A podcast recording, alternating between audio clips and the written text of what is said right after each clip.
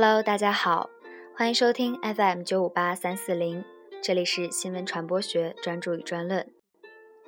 本期我们要来分享由清华大学的周庆安教授发表在《新闻与传播》的一个观点：从国内热点频现外媒，看内宣外宣互利共生。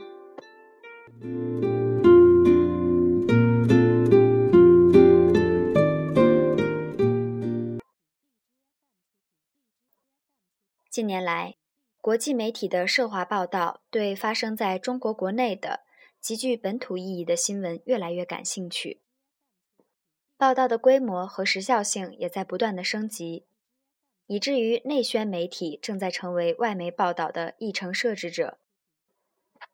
具体而言，当前国际媒体涉华报道的变化主要体现如下：一。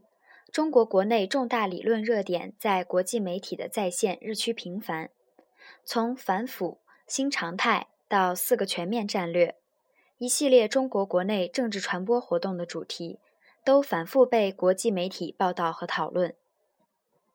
二，通过新媒体传播引发争论的话题，在国际媒体上的再现次数也在不断增加。譬如，之前出现的毕福剑饭局新闻。就在事发之后的第三天，迅速受到海外媒体的关注。他们对于国内争论的再现，往往也是有意识形态方面的考虑。比如关于中医的争论、转基因的争论就关注的比较少，但有关大学课堂拒绝西方价值观的争论，关注度就比较高。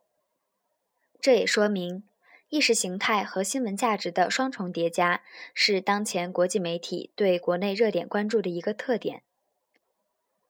三，延续了此前对于意识形态敏感领域的关注。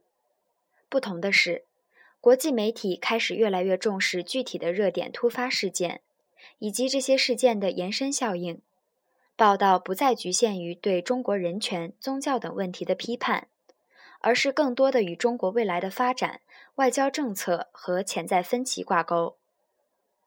新媒体时代的政治传播，其话语权威性在不断的消减。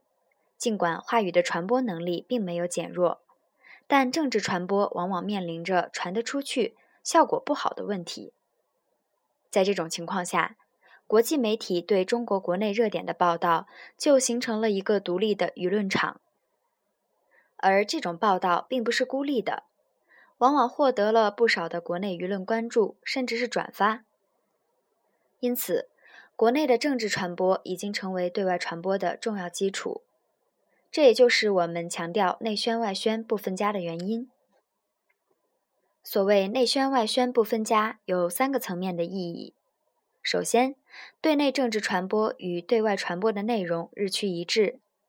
今天热点内容在国内外的传播范围和速度几乎一致，因此政治传播的受众定位也发生了较大的变化。其次，对内与对外的政治传播对于新闻价值的判断在日趋一致。传统上看，国内政治传播的价值判断通常基于热点事件本身的政治价值，而国际媒体对于政治价值的判断。因为意识形态差异，往往与国内的政治传播有所不同。但是近年来，这种差异有趋同化的态势。最后，国内政治传播和对外传播的效果紧密相关。在一个信息无国界的环境中，国内政治传播的效果日渐成为国际媒体设置政治议题的一个重要考量。任何政策一旦在传播过程中出现问题，就会引起国际媒体的高度关注，而且国际媒体对于某些国内政策的不同理解，甚至是批评攻击，也会在很短时间内进入国内，成为国际媒体关注的内容。